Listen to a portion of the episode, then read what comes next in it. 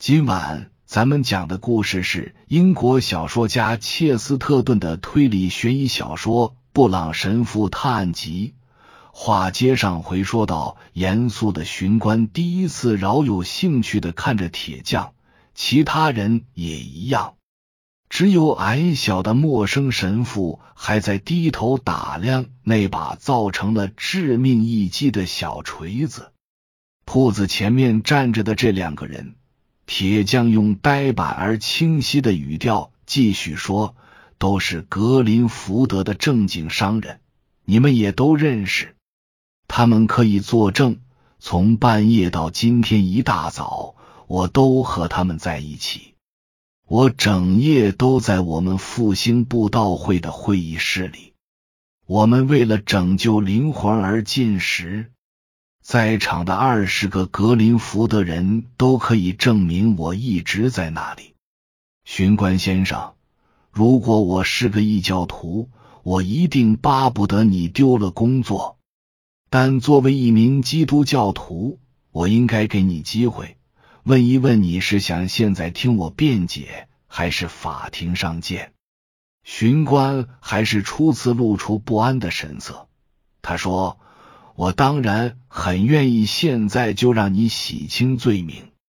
铁匠大步走出院子，和他进门时同样轻松。他回到两位来自格林福德的朋友那里。实际上，他们和在场的每一个人都算得上是朋友。他们俩每人讲了几句，没人质疑他们的话。他们讲完以后。西米恩的清白无辜变得如同众人面前雄伟的教堂一样坚实，人群陷入了沉默。这可比任何演说都更怪异，更令人难以忍受。助理牧师急于打破沉默，便问天主教神父：“你似乎对那把锤子很感兴趣，布朗神父？”“是的。”布朗神父说：“为什么会是这么小的一把锤子呢？”医生转过身对着他：“的确，还真是这么回事。”他大叫：“谁会用这么一把小锤子呢？这里比这大的锤子可有十把也不止。”接着，他压低声音，附在助理牧师耳旁说。除非是举不动大锤子的人，这与不同性别间魄力或胆量的差异无关，是臂力的问题。一个胆大包天的女人可以不费吹灰之力的用一把小锤子犯下时装谋杀案，但却没法用一把大锤砸死一只甲虫。威尔弗雷德。伯亨看着他，眼神恍惚，充满恐惧，而布朗神父却在津津有味的侧耳倾听。医生用更加低沉的声音继续强调说：“为什么这群蠢货总是以为只有丈夫才会恨妻子的情人呢？十有八九，妻子才是最恨他情人的人。”谁又能说清他是如何侮辱或是欺骗他的？往那边看看吧。他用指了指长凳上的金发女人，又赶快收回了手。他终于抬起了头，姣好面容挂着泪痕，但眼睛还盯着尸体发呆。威尔弗雷德·伯亨神父的样子虚弱无力。仿佛不再想知道任何事，但布朗神父掸去袖子上的炉灰，用他冷漠的腔调开始发言：“你和大多数医生一样，他说，从精神科学的角度看，你的分析很有道理；从生理条件的角度看，完全行不通。”我同意，女人比丈夫更想杀掉奸夫。我也同意，女人一定会用小锤子，而不是大锤子。但问题是从生理条件上看，这是不可能的。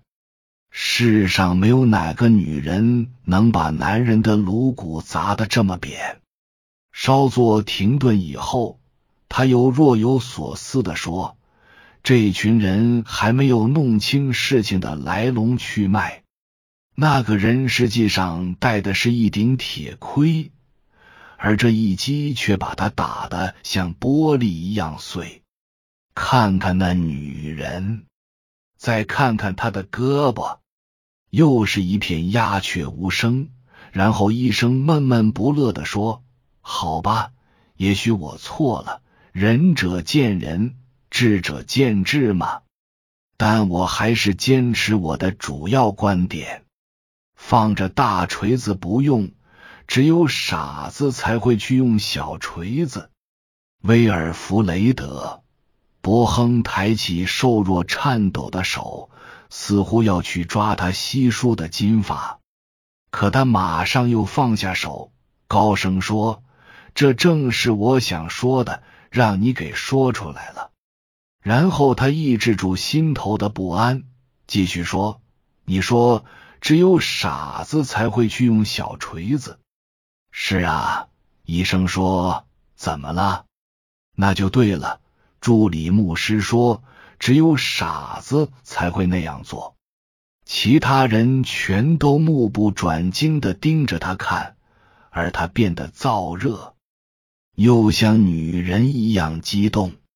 我是个神父，他不安的说，而一位神父不该沾上血腥。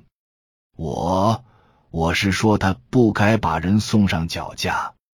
感谢天主，我现在看清了谁是罪犯。因为那个罪犯是不会被推上绞架的人，你不打算告发他？医生询问说：“就算我告发他，他也不会被吊死。”威尔弗雷德露出了极度兴奋但又让人捉摸不透的快乐笑容。他回答说：“我今天早上走进教堂的时候，看到一个疯子正在做祷告。”那个可怜的乔，他这一生中就没正常过。天主才知道他祈求些什么，但毫无疑问，这种怪人的祈祷是颠三倒四的。一个疯子很可能在杀人以前先去做祷告。我最后看到可怜的乔时，他正和我哥哥在一起，我哥哥在戏弄他。天哪！医生大叫，终于说到点子上了。但你要怎么解释？威尔弗雷德神父自认为瞥见了真相而激动的几乎颤抖起来。看到没有？看到没有？他兴奋的大叫。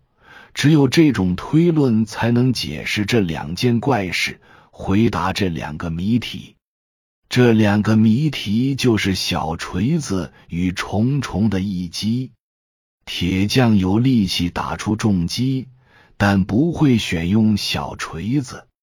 他老婆可能选用小锤子，却又没力气打的那么重。但是疯子两样都具备。为什么选小锤子呢？因为他疯了。用什么都有可能，而重击呢？你没听过这个说法吗，医生？疯子一旦犯了病，十个大男人也按不住他。医生深吸了口气，然后说：“老天啊，我相信你已经解答了这一切。”布朗神父盯着发言者看了许久。